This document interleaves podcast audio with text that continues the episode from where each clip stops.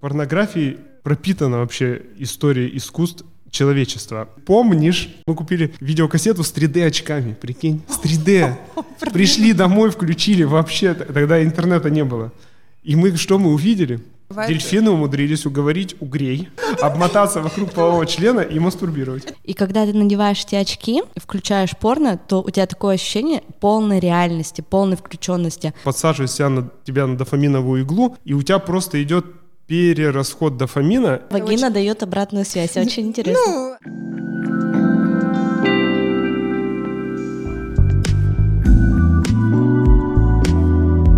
Всем привет! Это подкаст «Нормально же общались». Меня зовут Оля Микитайс. Я мама, женщина, практикующий подкастер, начинающий писатель.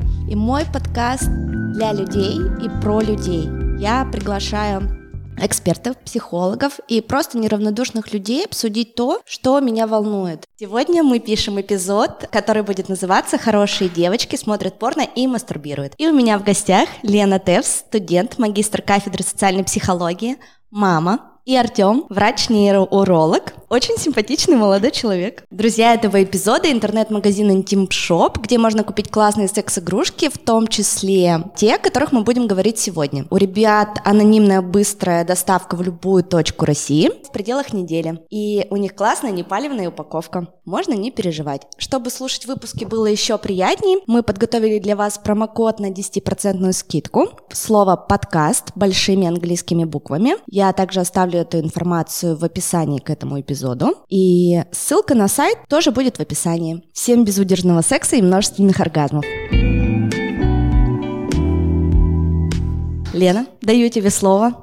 Спасибо, Оля. А, я очень рада, что ты решила уделить этой непростой, горячей, очень интересной теме целый выпуск. А, начать хотела бы я с того, что просмотр порно по сей день, пожалуй, остается такой достаточно стигматизированной темой. И несмотря на то, что все мы время от времени смотрим это. А многие, в частности, обращаются к порно за знаниями и какой-то информацией о сексе, потому что зачастую им просто больше негде ее получить. А, но, к сожалению, или к счастью, мало кто ныряет в эту область головой и тратит значительное количество времени на то, чтобы найти то, что подходит именно ему, и мало кто как-то вот углубленно, методично знакомится со всеми жанрами. А, мы скорее даже о таком человеке подумаем, что, что с ним что-то не так, вот раз он так много времени уделяет порно. И отсюда вытекает тот момент, что люди чаще всего довольствуются первым, что им попалось, и на этом останавливаются.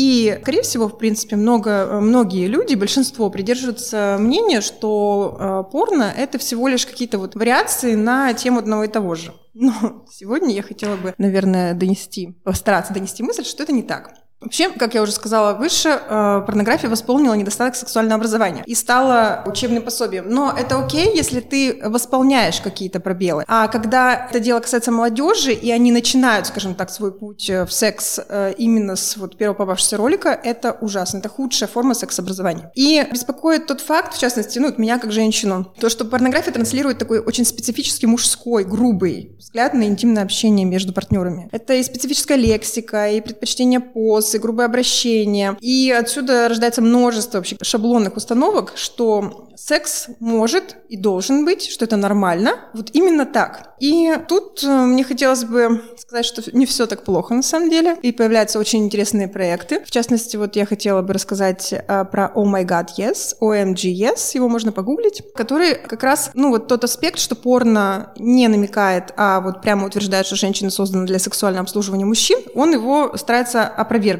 Не секрет, в принципе, что долгое время исследователи в принципе не интересовали вопросы женской сексуальности, и то, как именно женщина каждая получает удовольствие от секса. И вот именно этот проект, его создатели э, сконцентрировались на том, чтобы бороться со стигматизацией женской сексуальности. Мне кажется, мы э, стали говорить о том, что женщины занимаются сексом вообще там пару лет назад. Ну, в принципе, ты права. Ну, так открыто. Так, открыто, и какие-то качественные материалы появляться стали совсем недавно. И вот, в частности, этот проект, э, там на сайте размещено значительное количество различных роликов интерактивных о техниках, эм, о просто каком-то устном описании, позволяющих довести женщину до оргазма. А, притом важно отметить, что авторы придерживаются именно научного подхода, то есть у них такая приличная выборка. 2000 женщин было опрошено в возрасте от 18 до 95 лет. А что, вот. я думала, там вообще нет секса уже в 90 лет лет. И техники и действия, которые приносят им удовольствие, там описаны. Я сразу скажу, что этот проект интересен, ну вот этот сайт, э, тем, что там есть прям видеоролики,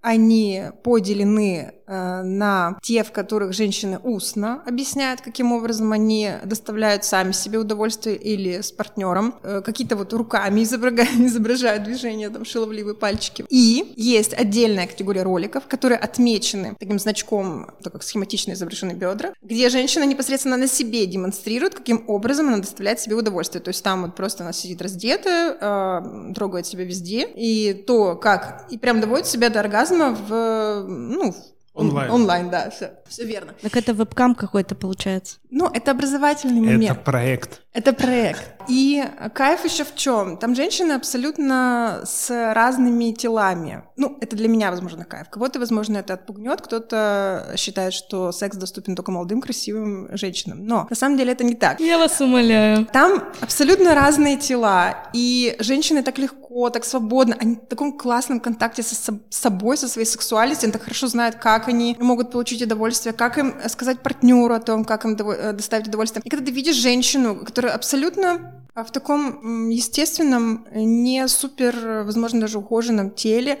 но она так кайфует от себя, от секса, а ты подумаешь, вау, я тоже не идеальна, я тоже могу, и это очень круто. Мне очень понравился этот проект, я являюсь его активным пользователем. Ну, мы поняли уже. Он американский или европейский? О, боже, по-моему, это Америка. А, я нашла его через девочку в Инстаграм, которая принимала участие в русификат. Ну, она перевод делала, да, и она продвигает этот проект, и я купила, и мне очень нравится. Там подписка какая-то? Да, там подписка, там есть подписка на первый период и на два периода, то есть там уже как бы два сезона типа. На первый оргазм и на второй оргазм. Да, и там еще очень классный такой раздел есть, где ты можешь тут же э, все, ну не все, а некоторые вышеописанные техники э, испробовать э, через режим тачскрин, да, называется когда, то есть э, если у тебя э, функция на ноутбуке или на телефоне, ты можешь там, ну, условно, какую-то рисованную вагину э, трогать и она дает обратную связь, э, достаточно ли ты интенсивно в своих движениях там и прочее. Вагина очень... дает обратную связь, очень интересно. Ну, а Тачпад. Тачпад, да. Вот, это очень круто. В принципе, это если отбросить предрассудки и не зацикливаться на том, что, ой, эта женщина там некрасивая, или там, ой, как это так, у нее тут не убраны волосы. В принципе, там нет э, вот как раз-таки того, что транслирует порно, определенного представления о том, каким должно быть тело, то есть без волос, там. Вот, и это очень классно. Почему я сейчас вспоминала волосы? Потому что я помню, когда был скандал с нашим великим прекрасным футболистом Артемом Дзюба, а девушки писали в комментариях, о, я стала гуглить порно э, с пометкой hairy, ну, типа, что у них есть волосы, потому что обычно в порнографии все очень гладко выбриты. Вот это тоже не всем нравится, скажем так. Ты И... знал, Артем, про такой проект? Сейчас, прости, перебью тебя. Нет, я вообще про проекты, на которые надо подписываться. Я подписываюсь на курсы игры гитары. Там тоже, кстати, надо очень активно пальцами. Это двух, примерно. Двух рук работать, да. Я понял, да. Артем нам подходит.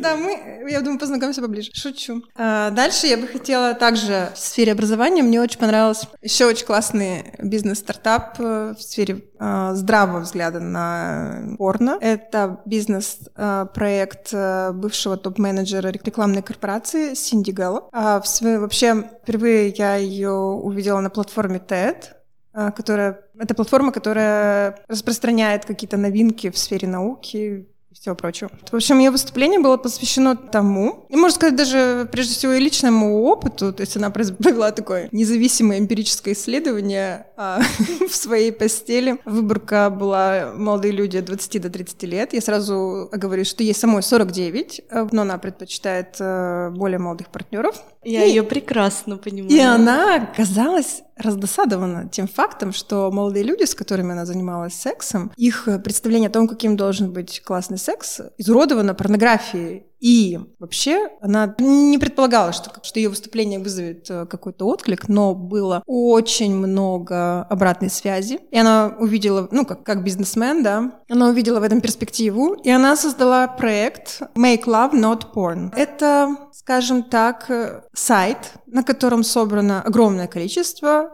роликов порно-роликов. Единственное отличие от э, того порно, к которому мы привыкли, это видеозапись реального секса. То есть их философия э, звучит как «same shit happens to all of us». И она говорит, что мир порно крайне стерилен, а мир реального секса, он полон и смеха, и грязи, и каких-то вот неловких моментов. И, в частности, поднимается вопрос использования презервативов, которых в порно нет, использования смазки, а какие-то телесные могут быть аспекты, там какая-то хроническая боль или еще что-то. И все это исключено из порно. И уж если, что называется, на что-то возбуждаться, на что-то дрочить, то давайте будем смотреть на реальный секс. И более того, она сделала свой проект, скажем так, очень классным с точки зрения подачи. То есть он социально приемлем. В чем заключается фишка? Ты можешь просматривать этот сайт, ну, до того, как ты запустил непосредственно ролик. Можешь смотреть его хоть в самолете, как она говорит, э, набитом пассажирами с детьми. То есть интерфейс, да, этого сайта крайне дружелюбен, и никто не подумает, что ты смотришь, э, что называется, присматриваешь себе там порнушку. Это как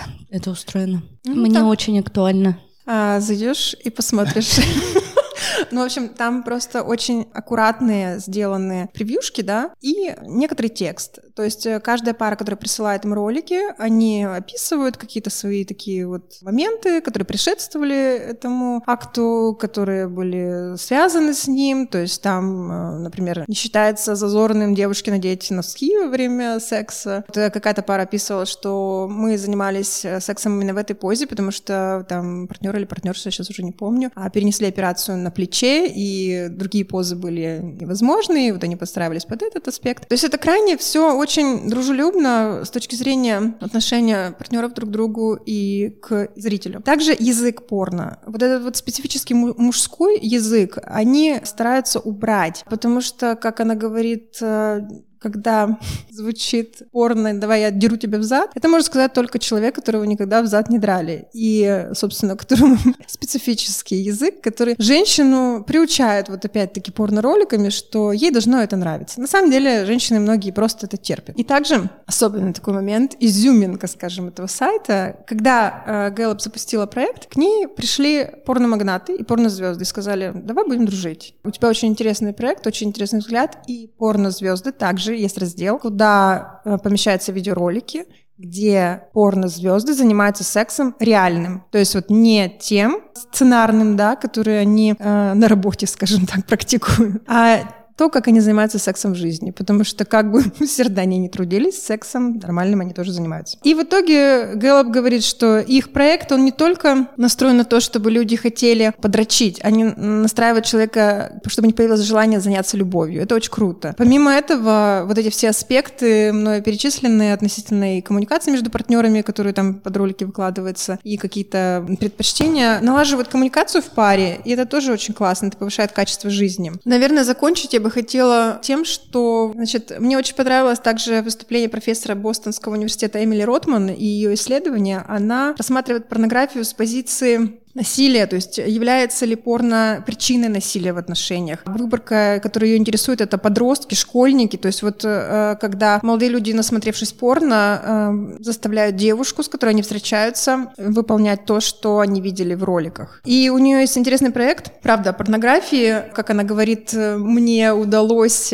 то, что не удавалось, наверное, ни одному из ученых, это заинтересовать э, Э, аудиторию подростков, стоило мне упомянуть о том, что я изучаю порно. Они тут же начали шуметь, э, она завладела полностью их вниманием, и, скажем так, вот э, как только она получила это внимание, родилась идея о том, чтобы вот проект с упоминанием порно, в него включить некие вот образовательные моменты для того, чтобы у подростков появилось такое критическое мышление. Они очень интересно преподносят, они обсуждают с подростками вот эти свои исследования порнографии, то есть не то, что они сидят и с ними смотрят, смотрит, о, вот это окей, вот это не окей, а, вот здесь вот пойми, ты делаешь человеку больно, а вот это вообще, в принципе, она притворяется, и так делать с девушкой не надо. Нет, а, они обсуждают свои исследования, которые они проводят, показывают слабые места, показывают какие-то вот действительно неопровержимые доказательства, которые в ходе исследования вышли, и тем самым у подростков появляется критическое мышление, более того, они включены в процесс, и поэтому вот чувство это уважения к своему мнению, они лучше усваивают вот этот вот, скажем, тайный умысел, снизить уровень э, насилия в отношениях э, молодых людей. И это очень круто, потому что сейчас э, проблема еще такова, что очень рано начинают школьники получать доступ к порнографии.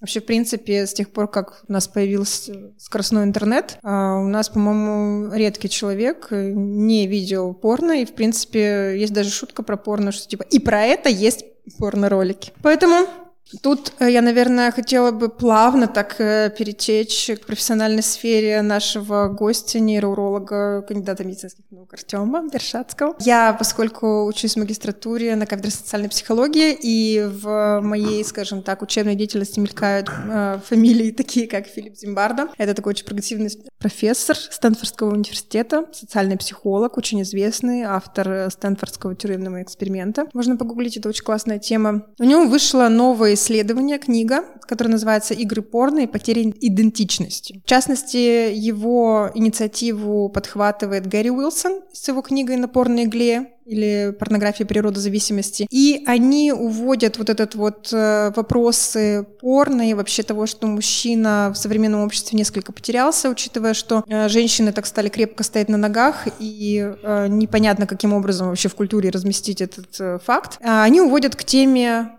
мозга, к теме биологии, то есть что происходит в мозгу, каким образом влияет порно, является ли порно причиной эректильной дисфункции и так далее и тому подобное. Потому что единого мнения среди ученых на эту тему нет. Кто-то придерживается мнения, что это просто высокий сексуальный аппетит, кто-то нет. Но могу сказать, э, мой уровень знания ограничится тем, что МКБ-11, международная классификация болезней, включили компульсивное нарушение сексуального поведения. То есть это, в принципе, вот этот неконтролируемый просмотр порно. Я Перейдем тоже, к практике. Да, э, такой небольшой спич подготовил. Ты правильно сказал, что мы должны разделять порнографию и эротику. То есть я думаю, мы согласимся, что, что порнография — это те изображения насилия, агрессивности и унижения человека. А эротика — это та штука, которая все-таки основана на балансе взаимоуважения и любви. И эротика существовала всю жизнь. Вообще феномен порнографии, он появился не вчера. И вся литература и искусство, они наполнены порнографией.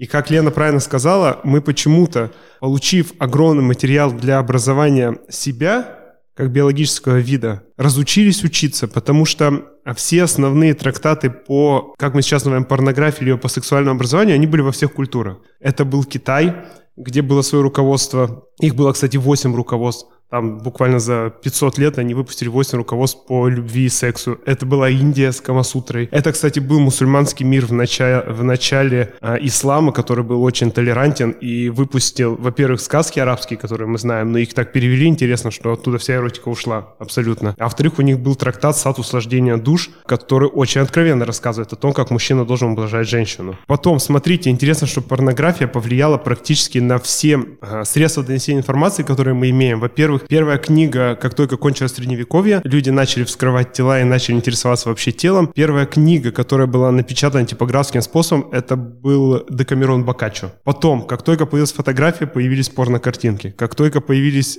фильмы, да, конечно, там был братья Люмьер с своими поездами, но надо понимать, что пошло дальше. Дальше пошли огромное количество маленьких роликов, да, которые сейчас подойдут для Твиттера, э, видеороликов, которые были посвящены порнографии. Потом интересная история с DVD и Blu-ray, да, когда весь порнобизнес ушел в DVD, и Blu-ray такой нервно курил в сторонке. А поэтому порнографии пропитана вообще история искусств человечества. Однако при доступе к порнографии, которая есть сегодня, при ее распространении, мы потеряли вот эту нитку образования. Ты правильно говоришь, и проблема, а, особенно детей, я даже нашел, что на самом деле около 53% детей в возрасте от 11 до 16 лет видели порно. Причем 95% столкнулись с ним в возрасте до 14 лет. А да. что мы можем предложить, да? В школе тебе никто не говорит вообще. Вы вместо того, чтобы детей мучить, поставьте, во-первых, автомат с прокладками в женский туалет, а во-вторых, поставьте автомат с презервативами в мужской. Вместо того, чтобы закрыть на это глаза и сказать, да как-нибудь там сам рассосется у 16-летних ребят, у которых там гормоны зашкаливают. Вы а... сами когда посмотрели первый раз порно? Классный вопрос. Я к своему другу, у меня есть друг за границей, я не буду его палить.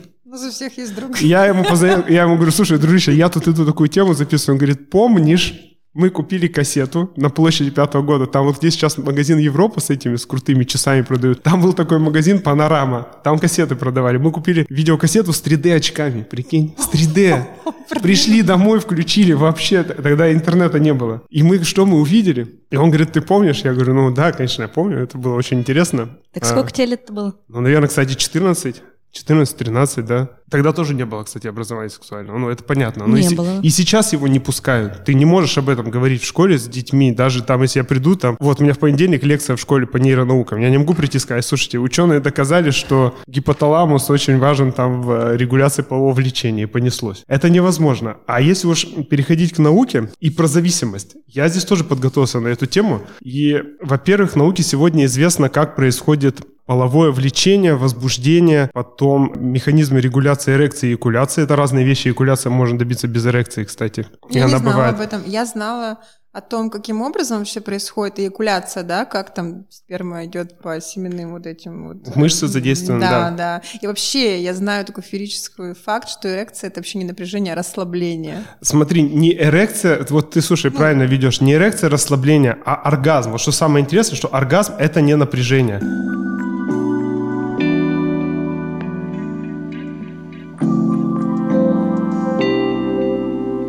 Разберем половой акт. Внимание. Разберем его. Значит, сначала а, да, активизируется моторная и сенсорная кора, которая отвечает за то, что с тобой происходит, в каком положении у тебя тело, да, и кто тебя где трогает. Это очень важно. Все импульсы идут в кору, в головной мозг. Потом начинает работать лимбическая система. Там есть такая поясная извилина. Они тебе, лимбическая система отвечает за эмоции. Да. То есть окраска. Миндалина. Да, тебе это все дело дает орбита фронтальная, да, кора, все правильно. Это тебе все дает а, окраску того, чем ты занимаешься. А, и теперь, смотри, что интересно происходит у мужчин и у женщин. Здесь идет разница. Мужчины в любом случае, любой половой акт, будь то с партнером или будь то порно, они его как бы ресобирают у себя в клауструме. Это такой э, участок, ограда называется в головном мозге. То есть мужчина смотрит, и он это все у себя в 3D в голове опять собирает. Ему недостаточно этой картинки, он как бы ну, уходит в свой внутренний мир. И там у себя в голове, когда получает это изображение, он более уверен.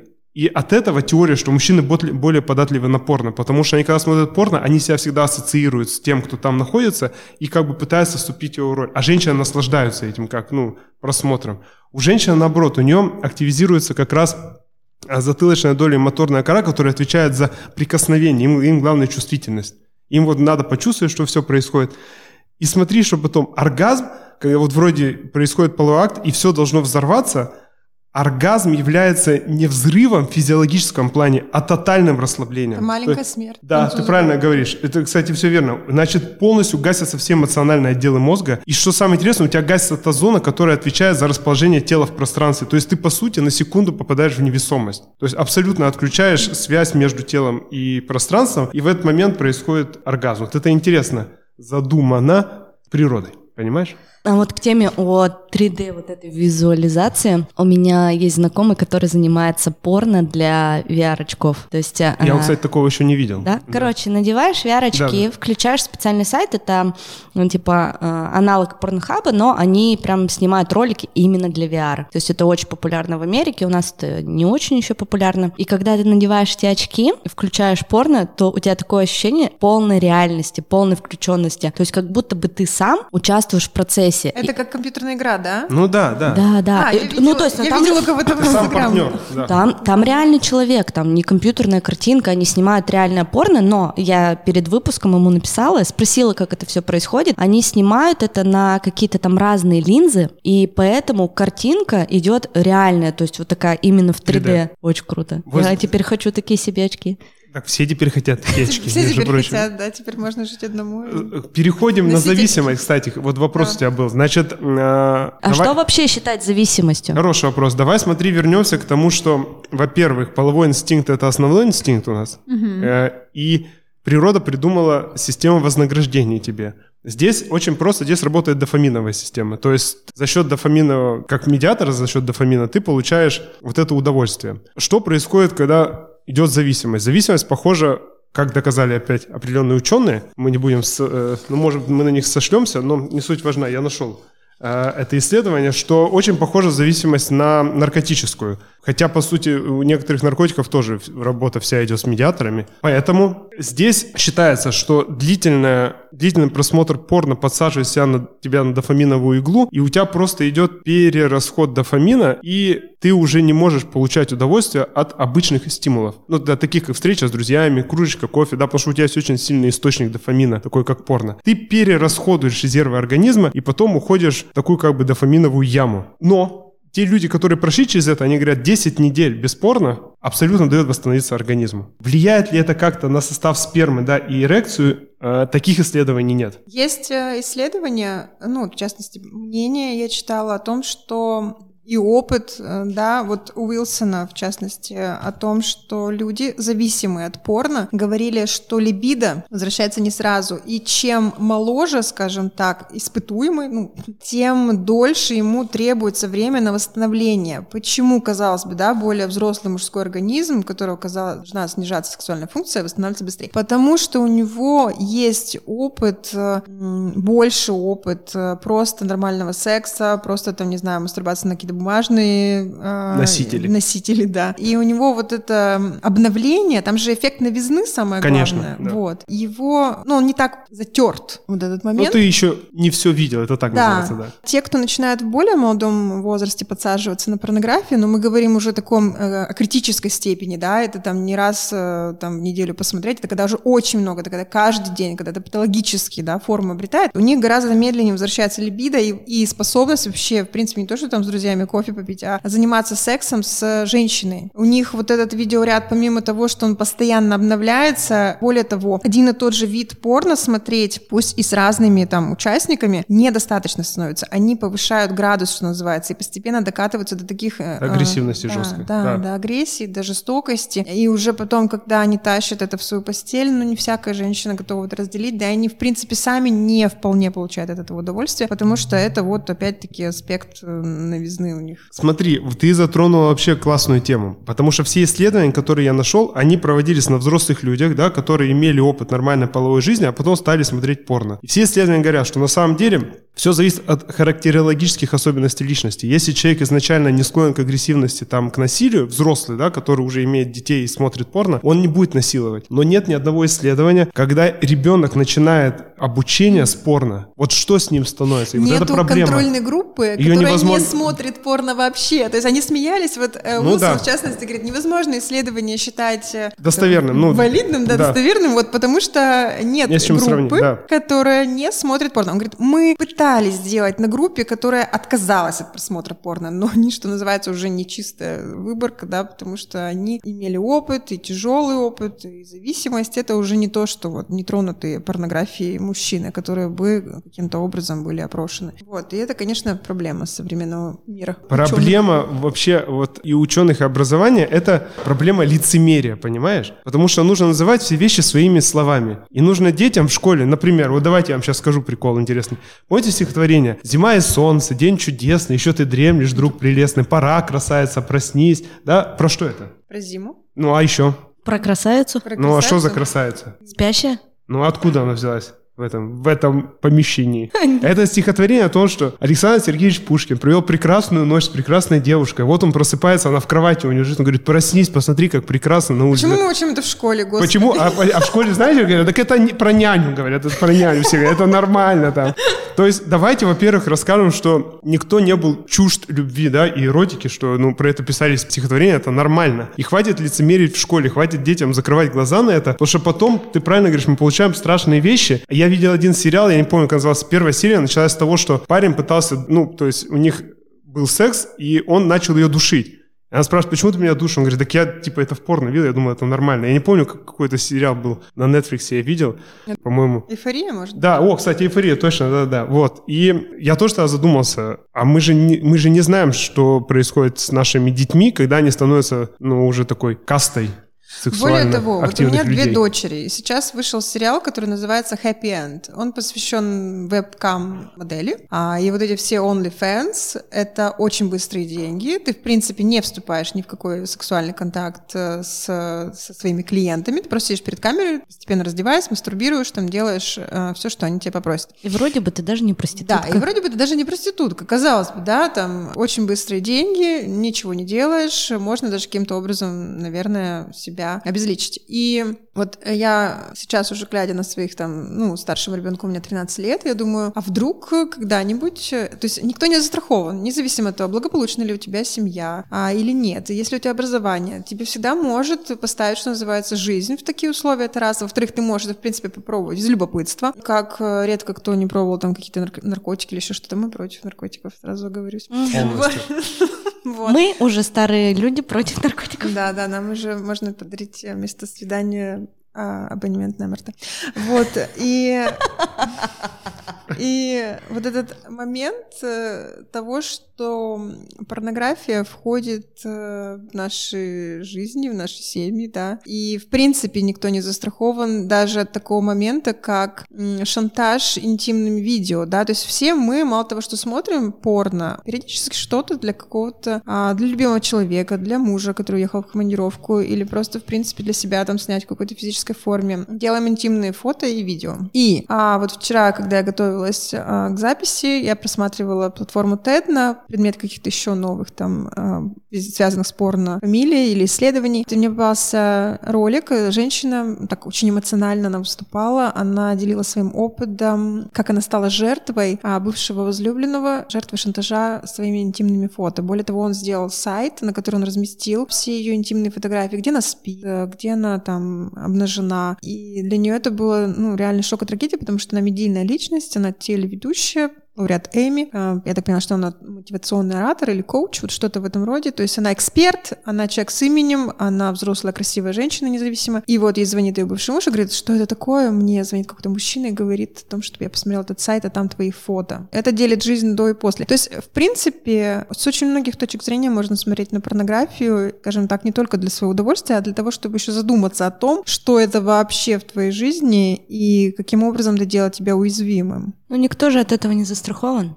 Ну, слушай, я, знаешь, что тебе хочу сказать? Я вообще телевизор не смотрю, не в теме, что происходит в мире, и мы дома не смотрим. Э, и когда я узнал вот этот скандал с футболистом, я, во-первых, подумал, слушайте, во-первых, кому это интересно, реально, вы что, больные люди? И мне все-таки, ты смотрел? Конечно, нет. Ну, зачем, зачем я буду смотреть, как какой-то человек, да, футболист сборной России, что-то делает в свое свободное время, при том, что да, Капитан это... сборной России. Что это даже не он выложил, да, во-первых, откуда у вас такой интерес. Но если вам интересно посмотреть, чтобы по качественнее, посмотрите. А во-вторых, э, смотри, какой следующий вопрос мне интересен. Что дальше? То есть, когда мы говорим про перенасыщение личности, которая зависима от порно, мы говорим про личность. А что мы будем думать про поколение? И вот есть такая статистика, что в Японии 46% женщин, 25% мужчин в возрасте от 16 до 25 лет безразличных к сексу. То есть они, видимо, смотри, как интересно идет, эволюционно, а сейчас эволюция идет очень быстро, не так, как раньше, там, столетиями, тысячелетиями, они перенасытили, видимо, центр наслаждения и настолько, то есть, может, их, может, они пересмотрели, может, их родители пересмотрели порно, что им это неинтересно, так же, как сейчас, допустим, например, 4 из 5 20-летних людей в Голландии не понимают, зачем курить э, каннабис. И вот здесь такая же история. А если мы перенасытимся, нас уже чем удивить? И если они безразличны к сексу, не перейдет ли это к тому, что давайте заменим на виртуальную и просто возьмем у вас, например, сперму и заморозим? Мне кажется, все к этому идет. А, раньше, ну вот, например, там потеря девственности была там среди моих знакомых, да, то есть мне сейчас 30 лет, и все лишались девственности там в 14, 15, 16 лет. Потом у меня есть поколение там моей младшей сестры, она на 8-10 лет меня младше. И когда, ну, то есть сейчас ей там 23-24. И когда э, я задала вопрос, э, во сколько у них в среднем, так ее друзья, знакомые лишаются девственности, это было 19, 20, 21. И то есть, может быть, чем дальше, тем Типа потом... Может, они тянут? Не знаю. Ну, типа, более осознанно к этому подходят, более разборчиво. То есть мы, ввиду того, что у нас не было никакого сексуального образования, и там мы вообще узнали о сексе, да, вот ты говоришь, кассету посмотрел, я тоже с подружками собралась дома, там нам было лет 13, и у, у одной из подруг был старший брат, мы посмотрели порно каким-то афроамериканцем. После этого, мне кажется, вообще у меня психологическая травма была от его синего это, члена. Это любого убивает. Это да. Как я еще тут сижу, и у меня двое детей, непонятно. Но я к тому, что как бы у нас не было вообще никакого сексуального образования, и мы, типа, ну, без разбора к этому относились. Ну, в 14, типа, попался какой-то нормальный парень, ну, окей, там, в 15-16. Потом стали более как-то дети разборчиво к этому относиться. А сейчас, э, раз мы такие все осознанные, и мы приносим эти знания там своим детям, то они будут еще более осознанно и вдумчиво к этому подходить. То есть, и, возможно, как вот ты говоришь, в Японии, да, там, во сколько, до 25 лет они вообще не интересуются сексом. Может, мы тоже Смотри, к этому идем? еще какую я вижу проблему, что сейчас, вступая в отношения, он должен зарабатывать, читать книжки, подкасты, образовываться, постели еще нормально, да? И цветы Веселые, дарить. да, и цветы дарить. И шутки а, То есть не у всех это получается. Здесь требования очень большие к формированию ячейки общества. Ну, тут еще такой аспект, вот как раз, который Зимбардо поднимает в своем исследовании, э, что не так с нашими мужчинами. А не только он должен, тут сейчас много, э, многие женщины уже входят в отношения, когда у них есть все, когда они сделали карьеру, когда они достаточно зарабатывают, когда они крепко стоят на ногах. И, в принципе, они не согласны на то, что мужчина априори это хозяин в доме. А женщины хотят, если не равноправие, то хотя бы какого-то вот э, момента м, неущемления а, своей возможности работать, а зарабатывать даже больше своего мужчины, независимо от того, как он там планирует он э, за ней, скажем так, следовать в этом плане или нет. То есть тут двоякие. Еще один. Вот, Но мужчины так. не против, кстати. Да я знаю, что мужчины не против. Вот, собственно, он и пишет, что они не понимают, как им действовать, и многие из них просто уходят в просмотр порно на диван и бедные там в компьютерные игры. и Вот знают, что смотри, ты делать. правильно сказал, компьютерные игры. Порно, я бы вот рассмотрел, знаешь, как, как алкоголь. Ну вот он сам по себе есть, да, там вот ты вчера написала, что ты выпила там бутылку пива, но ты не выпила ящик пива почему-то, да? Я бы умерла. Ты остановилась, да? Да, но есть же какие-то характерологические особенности личности, да, которые толкают на зависимость, да, отношения в семье, сексуальный импринтинг, да, там, как, когда он рос. То есть куча факторов. Мы не можем сейчас на порно все свалить. Давайте все свалим также на алкоголь, да. У нас сколько страдает от алкоголя семей, но мы употребляем бокал вина, и с нами ничего не Нет, э, происходит. В этом плане Зимбардо, он очень такой земной мужик, он рассматривает с нескольких, то есть ситуационный фактор, а, какова сама ситуация, в которой находится человек, а, личностный фактор, а, влияние среды. То есть по аналогии с его исследованием, вот этим эффект Люцифера, да, где он доказывает, что в принципе зло дремлет в каждом из нас, и достаточно пяти факторов для того, чтобы, в которых человек оказывается, да, для того, чтобы стать э, великим и ужасным злодеем. Вот, в частности, такой очень яркий пример. Это он принимал как эксперт участие в судебном процессе над охранниками тюрьмы Абу Грейб. И он доказывал, что это не то, что какие-то черные плевела, э, ну, то есть какие-то негативные личности были охранниками, которые издевались над заключенными, а то, что ситуация сама предполагала к тому, чтобы человек, который в этот момент оказался, оказался охранником э, в той тюрьме, что каждый, оказавшись на его месте, практически мог вести себя подобным образом. Это очень интересное исследование. У него есть э, выступление на платформе TED, также можно в кратком варианте это послушать. И, собственно, именно к вот этому сводился его а, тюремный эксперимент, когда абсолютно благополучные юноши э, из благополучной среды с образованием были разделены на касту заключенных и касту охранников, и как они потом впоследствии себя вели, что ему пришлось этот, э, досрочно завершить эксперимент. И свое исследование он ведет по аналогии, там различные он приводит факторы, но это уже, скажем так, далеко в социальную психологию и не так близко к нашей теме. Вот, поэтому ситуация меняется, мир меняется, и, возможно, мы последнее поколение, которое прямо кайфует от секса так, от такого, какой он есть, а какие-то новиночки нам только как штрихи, как пробелы, еще какие-то ну, новые аспекты сексуальной жизни, а у более молодого поколения тоже будет совсем иная история, которая нам, возможно, там будет близка.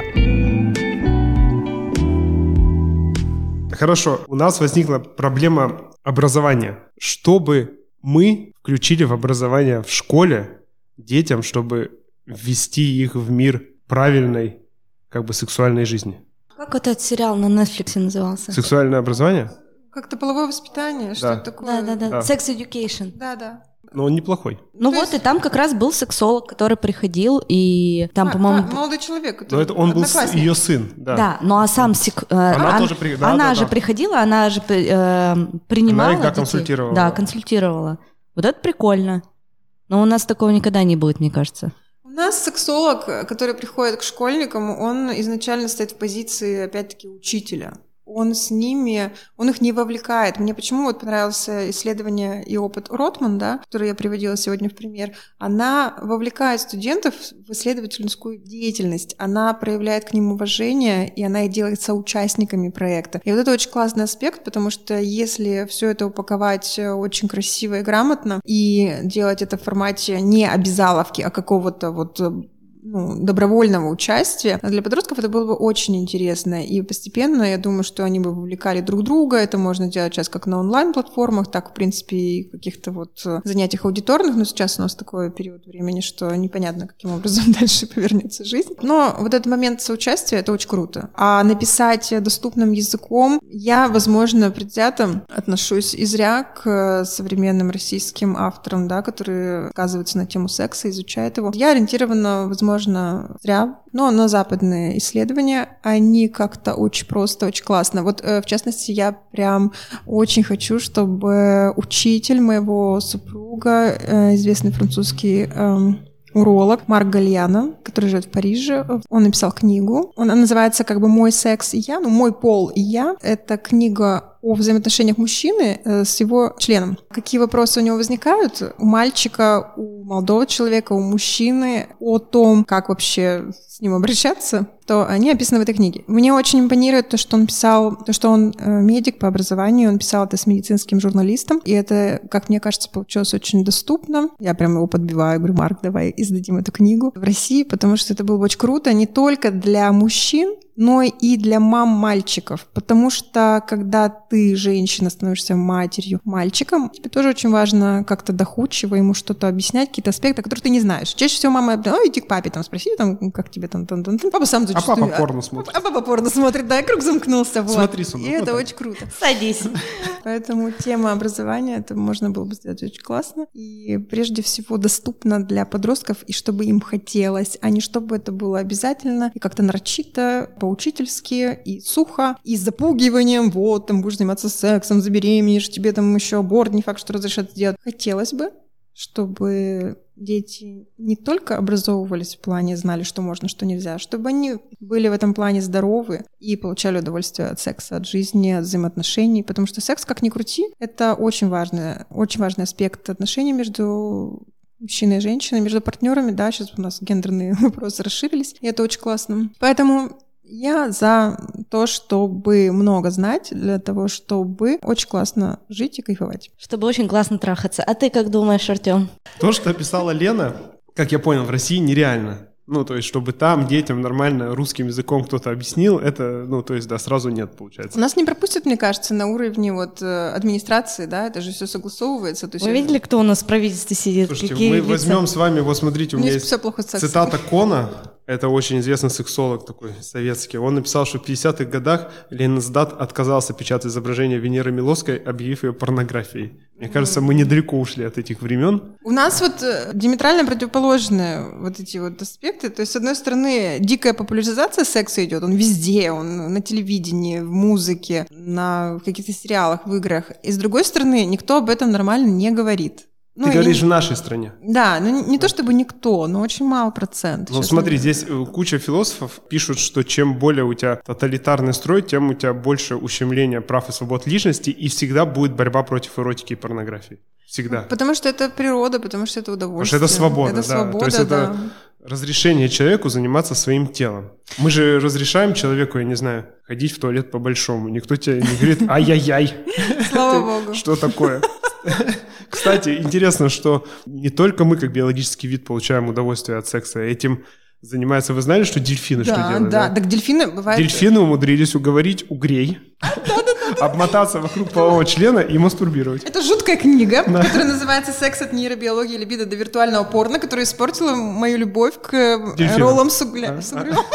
Потому что дельфины дрочат угрями. Вопрос, как они договорились, ты понимаешь? там? Никак. Я думаю, что их Те, никто не те спрашивает. понимают, что происходит вообще. То есть дельфин такой... Да. И угорь такой... Да, они взаимодействуют. Смотри, плюс бонобо мастурбируют. Ну, обезьянки, бонобо. А, не знаю. Потом есть Шимпанзе. виды шимпанзе, потом, например, белки и еще определенные виды животных, они трутся о деревья или еще что-то, чтобы получить удовольствие от мастурбации. И никто не может запретить им пользоваться. Но мы, все-таки, я еще раз говорю, мы лицемерим на этапе образования. Ладно, мы такие продвинутые, собрались об этом поговорить, но знаете, если я соберу всех своих знакомых, не все досидят до конца. Конечно, нет. Ну. Ну. в принципе, мы же никого не заставляем. Я ужаснулась на самом деле масштабом э, необразованности, при доступности, казалось бы, материала, не только порнографического содержания. Я ужаснулась уровню необразованности людей относительно секса. Ну, вот опять-таки пресловутый скандал, будем уже говорить с кем. Было тонна комментариев, содержание примерно такого «фу, э, так делают только представители сексуальных меньшинств, как это можно, А, он такой секой». Хотя на самом деле содержание ролика говорило лишь о том, что человек умеет, может э, и Отдыхать. э, да, отдыхать и, и знать, как доставить удовольствие себе и партнеру. И в этом был кайф, потому что, в принципе, когда я упоминала где-то у себя в директе вот этот, э, вернее, в Инстаграм этот скандал, девушки, мои знакомые, мне все писали, боже, это кайф. Ну, Типа, это не самый худший там пять или сколько минут в моей жизни, типа, он такой То есть те, те, качественный. кто посмотрели, да? Да, те, кто посмотрели, сказали, что это кайф. Вот не берем сейчас такой как бы морально-этический аспект этого вопроса, но по содержанию вопросов вообще не было. Смотри, кстати, вернемся вот к нашей книжке. А, Вот эти два автора сделали прекрасное исследование ВКонтакте. Опросили 4300 респондентов. Ну, заслепленно, конечно же. И они пишут, что то, что практикуют, 34% Подожди, я сейчас важный момент Так. отмечу, что это исследование проводится таким образом. Опрашиваются пары и, а, значит, совпадающие предпочтения в Обоим сексе. показываются. Да, показывают обоим. А если ты, к примеру, отметил золотой дождь, а твой партнер нет, то это не высвечивается. И вот это очень круто, да, все. И и мы просто вспомнили про футболистов, то, что 34% они практикуют взаимную мастурбацию, при том, что из них явно кто-то там что-то осуждал. 20% практикуют совместный просмотр порно. И что хочется, смотри, что самое это интересное, из 4000 56% очень хотят, чтобы партнер показал любимые сцены в порно. Да. Это прекрасно. наши люди, потому что Это наши Это- люди. Да, это наш- наши люди. наши люди Ты хотят- показываешь своему партнеру Порно? Вы смотрите вместе Нет, порно? слушай, у нас очень гармоничная жизнь, мне повезло. Ну, у нас двое детей, плюс у меня куча увлечений, нам есть что вместе еще поговорить, посмотреть, и порно мы еще вместе не смотрели. Ну вот я не знаю, может сейчас. Я приду домой, она скажет, слушай сюда, Смотри, что пойдем со мной, да. Поэтому я не знаю, как, как все будет. Ну, у меня отягощенный анамнез, а у меня супруг э, также уролог, но в сфере онкологии. И, собственно, какой-то такой аспект, наверное, медицинский всегда присутствует. э, Он сразу осмотр делает, когда смотрит порно. Это было очень смешно, когда мы только познакомились, я пришла встречу в бусах. Э, Это были такие крупные деревянные бусы, и он сказал, о, это похоже на э, муляж Протезы и- яичек. для детей. Я такая, боже, с кем я связалась? Больше я эти бусы не надевала. Это такой сексуальный импринтинг, кстати. И она вышла за него замуж. Да, и я вышла, я быстро, я просто скорее-скорее вышла за него замуж, чтобы больше ничего не узнать. Мне он И- так понравился, что я такая, «О, надо скорее выйти замуж, чтобы больше никаких там И шуточек. выкинула эти бусы. Да, я выкинул эти бусы, вот. Э, Собственно, все акценты были расставлены сразу. И надо сказать, что я сталкиваюсь в примерах, да, из жизни, из практики супруга, сталкиваюсь с тем, как важно для человека его здоровье и, частности, мочеполовая система, поскольку человек связан с урологией. Но надо сказать, что когда я готовилась к записи подкаста, некоторые вещи он узнал от меня, впервые, в частности, что порно и эректильная дисфункция уже на серьезном уровне таком урологами обсуждается, и что а, в НКБ-11 появилась, значит, э, формулировка относительно компульсивного нарушения сексуального поведения, и какие-то такие вот моменты я смогла ему привнести в его знания хотя бы. допустив порнографию в общество, государство, ну я не знаю, какие органы, они должны создать э, в ответ сексуальное образование обязательно. Мы не можем, то есть все запрещать, это ущербная тактика. Давайте все запретим, и может быть тогда все вырастут здравые. Нет, давайте разрешим, почему? Ну вы дайте параллельно сексуальное образование, и человек, чтобы сам выбрал, в какую сторону ему повернуться.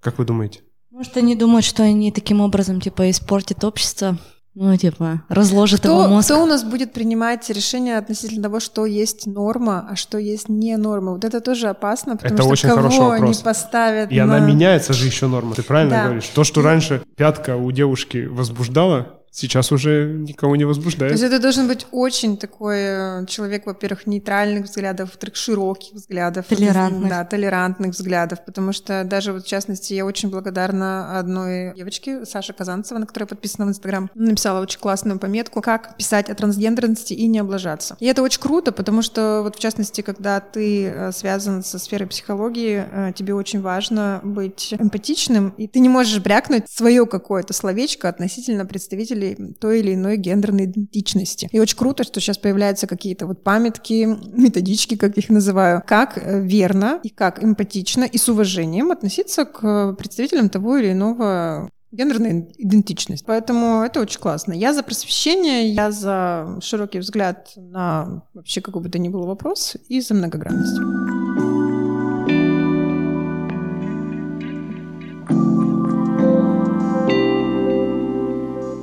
Тебя дочке 13 лет. Самый такой возраст э, полового созревания. Ты как-то разговариваешь с ней? Или У она нее там тебя... записан ответ. Да? Она тебя... Нет, нет. Она тебя что-то спрашивает? Я как-то...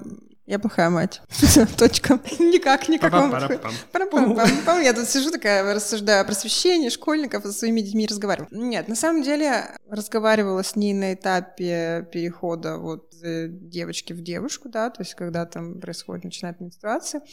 Но относительно секса, вот в частности, проект Cindy Gallup, да, он такой э, образовательный аспект еще имеет в том плане, что когда начинают школьники, подростки, э, молодые люди знакомиться с порнографией, э, многие родители используют проект Make Love Not Porn для того, чтобы своим детям сказать, вот именно на этом проекте лучше всего посмотреть какие-то ролики относительно секса, ну, то есть какие-то вот около порно, А смотри, как интересно получилось по поводу твоего проекта Make Love Not Not Porno. porn, мгм. Мы эволюционно-то к чему вернулись? Что мы как вид, и как все другие, мы просто своему подрастающему виду должны показать Да.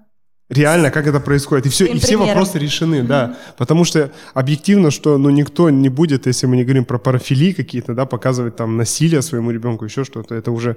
э, для этого есть, э, как это называется, четкая формулировка в DSM-справочнике, да, и что это такое. То есть все просто на самом деле, казалось-то. То есть мы должны показать... э, Как э, вид, как да, вид. да, не, как, да. не, как, э, не как ты мама должна там привести, сказать, ну-ка, сядь, смотри, там пошел. Ну, сюда, да. понятно, понятно. А, а как вид, да, мы должны как вид, конечно, следующему поколению показать. А как по-другому, как они узнают-то? Так делают все виды. Если э, в стае живут э, там обезьяны, они смотрят, там вон все понятно, вот туда и туда все. Они так учатся. А дети же, э, начинается это с чего э, любое взросление ребенка, он же полностью копирует поведение. А сексуальное поведение он откуда должен копировать? То есть здесь э, наша формула через час беседы очень ну, легко замкнулась. То есть нам надо показать то, с чего копировать. И вернувшись к началу разговора, вот я задумался, это страшно, если ребенок первый увидит порно, а не нормальный половой акт. И вот здесь будет э, неправильная модель. Да, и вот в частности проект Make Love Not Porn, он э, восполняет вот эту вот э, образовательную функцию порно, но в таком позитивном ключе, потому что это реальный секс, это максимально приближено к, реаль- к реальной жизни, и родители, которые ну, стоят уже перед фактом, что ребенок смотрит порно, могут, могут лишь его направить в том плане, что вот это окей, вот это классно, это действительно про секс, и там вот эти небольшие как бы описания роликов, они тоже как-то помогут ребенку получить ответ, ну не ребенку, подростку, да, уже давайте будем говорить более аккуратно, э, помогут э, восполнить некоторые пробелы, какие-то вопросы ответить э, относительно секса. То, на что не могут родители, допустим, решиться в разговоре с ребенком. И,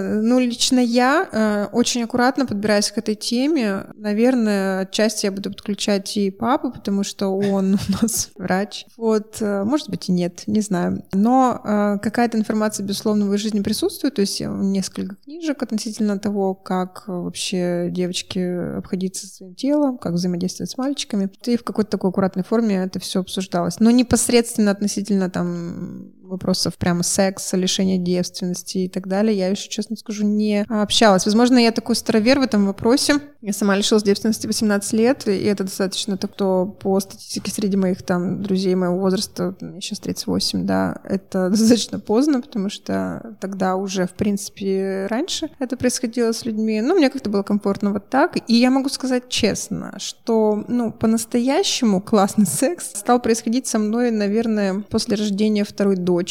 Это уже после 33 лет. И это был какой-то такой момент и понимание того, что мне нравится, понимание того, что хочет партнер, и его понимание меня. То есть вот э, в этом плане как-то произошло со мной именно так. И, надо сказать, это круто, это прикольно.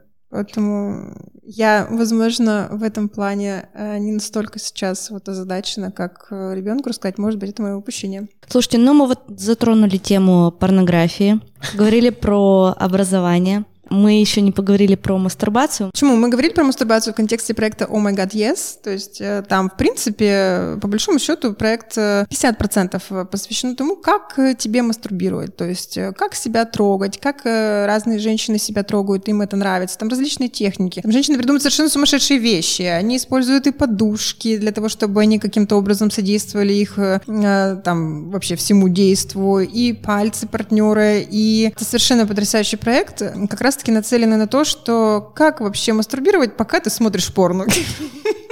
Ну окей. Или во время... а знаю, мастурбировать под... бесспорно. А что ты хотела услышать? Э, в а. Где эти люди в студии? Зачем они это делают? Кто все...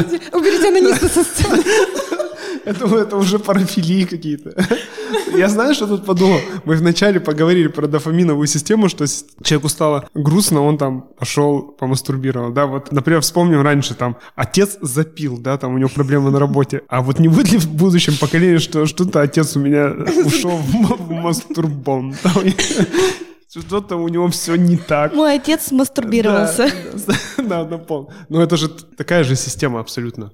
Все. Ну, э, а... не переходит ли вот эта излишняя мастурбация, если у тебя нет постоянного партнера? Вот к чему мы какую тему не затронули. У тебя нет постоянного партнера, ты начинаешь мастурбировать, и ты также можешь впасть в зависимость Это от мастурбации. Есть такой термин специально, называется навязчивая мастурбация. Это вот. когда ты мастурбируешь не потому, что ты хочешь заняться сексом, и тебе не с кем, а потому что просто тебе, ну, как ты в какой-то глубокой депрессии, или, в принципе, тебе нечем заняться, и ты думаешь, а пойду-ка я мастурбирую. Это ну, очень классно. Пойду-ка я получу наслаждение. Да, да, да вот то, что говорил Артем, описывал, да, вот с точки зрения биологии, как эти все процессы взаимодействуют и ради чего э, это все делается, то есть что получается. Здесь э, мастурбация, порнография — это побочный продукт, надо понимать, ну, реально, что, что с человеком происходит, мне кажется. Потому что ну, еще раз вернемся, не все круглосуточно мастурбируют. Да, так вот вопрос здесь уже не к порнографии, а вопрос к тому, что и без, и без, например, допустим, без интернета эти бы люди тоже могли мастурбировать. Да, то есть они могли бы и на какие-то газетки. А, а, на что, а на что мастурбируют без... Ну, возможно, какие-то воспоминания о сексе со своими партнерами. Если а вернуться если у них к нет? Э, физиологии, мужчина выстраивает в голове образ. А, ну то есть ты имеешь в виду, что когда выстраиваешь образ, да, и фантазируешь? Да, да весь в это уходишь, и как бы, а реальный секс из твоей жизни пропадает. Ну, это печально. Тут стоит подумать... Это, это, конечно, печально. Да, стоит подумать о том, почему ты избегаешь э, контакта с людьми, почему ты любишь только себя. Ну, это если так. Ну, это повод уже пойти к психологу? Ну, или... да, если у тебя навязчивая мастурбации, полное отсутствие коммуникации с противоположным или со своим полом, вот, э, неважно, то, да, это повод задуматься о том, почему все так. Почему все темы сводятся к пойти к психологу? Не, можно, можно не ходить, можно просто можно мастурбировать. Можно, если тебя, если, но опять же, я повторюсь, если тебя все устраивает и тебе окей, просто мастурбировать, тебе это не напрягает, ну, это твоя форма жизни, окей. Это, ты правильно сказал, это определение как раз патологии, да, если ты не причиняешь вред своему здоровью и, например, своему партнеру, то, слушай, ну, живи спокойно, никто Все тебя трогать не будет. окей, да. Есть же, знаешь, есть же пары, например, если мы вот чуть-чуть парафилии затронем, э, садомазохистские, да, то есть, ну так попалось, да, там у него садистские наклонности, у него мазохистские. И они во время там э, секса, он там рвет на ней одежду, да, то еще там что-нибудь, там прикусывает ее, да, там, ну синяк оставил. Если... Фактор согласия. Вот, да, если согласия. она согласна, то есть, то нормально. Просто если, например, бывает, это кто-то увидел и там, ой-ой-ой, написал там жалобу, там. Ну это же раньше на партсобраниях разбирали. Конечно. А сейчас уже, по-моему, нет. Все равно, если... Есть же раз, разная порнография, тоже, тоже есть. Есть же прямо совсем плохая. И вот смотри, ты сегодня сказала про интересные группы, про нормальную порнографию, а я читал про а, группу, по-моему, ну, тоже в Америке появилась, что ребята, например, которые находят у себя наклонности к педофилии, они это не гасят в себе, понимая, что, например, как в России, да, тебя там уничтожат, во-первых, и в социальном пространстве, и в тюремном. А они это открыто говорят. И они говорят это так, что, слушайте, я у себя обнаружил эти наклонности, помогите мне. Да, это круто. Вот это правильный ход. Вот я, в принципе, по-моему, вот в этой книге я встречала нейробиология либидо. В книге э, «Секс от нейробиологии либидо до виртуального порно», э, по-моему, в этой книге я встречала тот момент, что э, педофилы. Это врожденная, по-моему, патология. Считается, поправь меня, если я не права. И есть люди, да, которые, обнаруживая в себе эти наклонности, они идут к доктору и говорят, я хочу там, ну как это, химическая кастрация, по-моему, или гормональная вот это вот. Они, в принципе, убирают у себя возможность хотеть секса, потому uh-huh. что для него слишком мучительно вот этот вот момент. Я хочу только детей. И это убирается. А есть люди, которые идут дальше, и вот этот жуткий рассказ, Чарльз Буковский, рассказ «Зверь», а, вот, ну не вдаваясь в детали, да, это там момент изнасилования маленькой девочки. Он описывает там, в принципе, вот этот вот весь момент как это у них происходит, и они идут до конца. Но это очень классно, когда человек осознанный, и он осознанно выключает И когда ему могут помочь. Да, и когда его не осуждают, а могут помочь. Это действительно очень круто, потому что на самом деле это несчастные люди, которые столкнулись вот с этим моментом, и они остались один на один, и если бы, ну, я думаю, что многим из них, если бы у них было куда обратиться, они не докатились бы до тех преступлений, которые они совершают. И ни в коем мере не оправдываю тех людей, которые идут на эти действия, и они должны нести наказание, но те, которые осознанно подходят и стараются исключить себя вообще из какой бы то ни было сексуальной жизни, они очень важно, чтобы им было да, куда пойти. Потому что профилактика — это вообще очень важный аспект вообще каких-то мер предотвращения совершения преступления. И все исследования показывают, что все-таки человека, который совершил какое-то сексуальное преступление, есть какие-то уже предрасполагающие факторы. То есть это не порно сыграло, это был либо травма в детстве, да, либо какой-то сексуальный импринтинг, да, что он увидел, либо получение наслаждения во время агрессии. То есть здесь надо там разбираться. Порно только в поведенческий аспект вот затрагивает, что как вести себя во время секса, да, и да. если это агрессивное порно, они как-то вот себе что-то копируют. Но непосредственно предпосылки уже вот такие более серьезные, они, да, идут не из порнографии. В общем, к чему мы пришли? Что порнография это неплохо, но очень здорово, что если эта порнография будет здоровой. И если это не будет единственным источником о знаниях о сексуальной жизни. Да. И если это будет максимально приближенный к реальному сексу вариант порно. Да, напомни, Лен, еще раз, как этот проект называется? Где проект, посмотреть? Э, проект называется Make Love Not Porn.